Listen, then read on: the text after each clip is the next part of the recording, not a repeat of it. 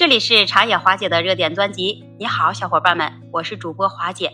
那么今天华姐来继续再跟你聊一聊，在当今这个社会中啊，有越来越多的人都想要进入这体制内。那什么叫体制内呢？就比如说像政府的机构、国家的企业和公共部门，喜欢到这里上班的原因，是因为它是铁饭碗，是高收入吗？那我们来听一听啊。首先，第一，它肯定是与这稳定的工作和收入有一定的关系，因为在体制内的工作，你通常相对比较稳定。如果你到了那些私营的部门，它就会有裁员的风险。你在体制内的薪资和福利待遇，那通常也是比较好，就包括这医疗保险、养老金。那对于许多人来说，这种稳定性和福利性的待遇是吸引他们进入体内的重要因素。在一些社会中，你进入这体制内会被视为是一种社会地位的象征。你体制内工作，那通常就会被认为你有声望、有威望，因为他们与这政府机构或者是和这公共服务相关联。这也就使得有许多人就渴望呢获得这种社会的认可和地位。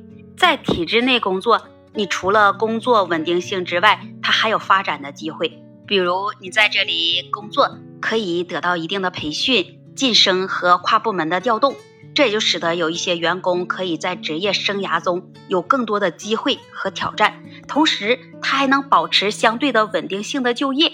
还有一些人，他就希望通过进入这体制内工作，为社会的公共事务能做出贡献，也能影响着政策和决策的制定。通过在政府机构或者是公共部门工作，可以实现对社会积极改变和影响。再有一些国家来说，如果你是体制内的工作，它直接就会提供一种相对稳定和可靠性的雇佣的形式，这就会使你有一种安全感和保障性。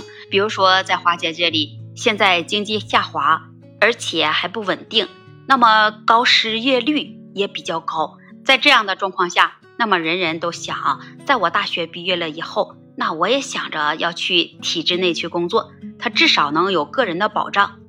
同时，呢也有一些人，他可能就是因为啊家庭背景、教育程度和一些专业的知识，那他就想着我能更容易能进入这体制内工作，而且这里正好他也需要各种的技术人才和有知识的人才。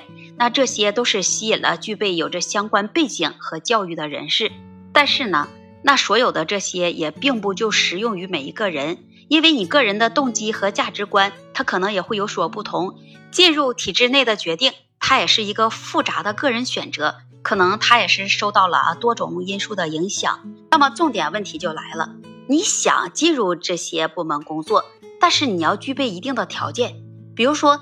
你第一，首先你要具备有相关的学历，那通常就需要你要获得所有的申请职位相关的学士学位或者以上的学历。那不同职位可能啊对这些专业的领域有着特定的要求。你还要具备有着相关的工作经验，你还要具备有一个良好的品德和政治素质。比如，那么你作为一个政府机关的一员，你一定要做到诚实守信、廉洁奉公。具备有较高的道德和政治素养，这是必须的条件。可能也要需要你要通过相关的考核来评估你个人的品德和你的表现。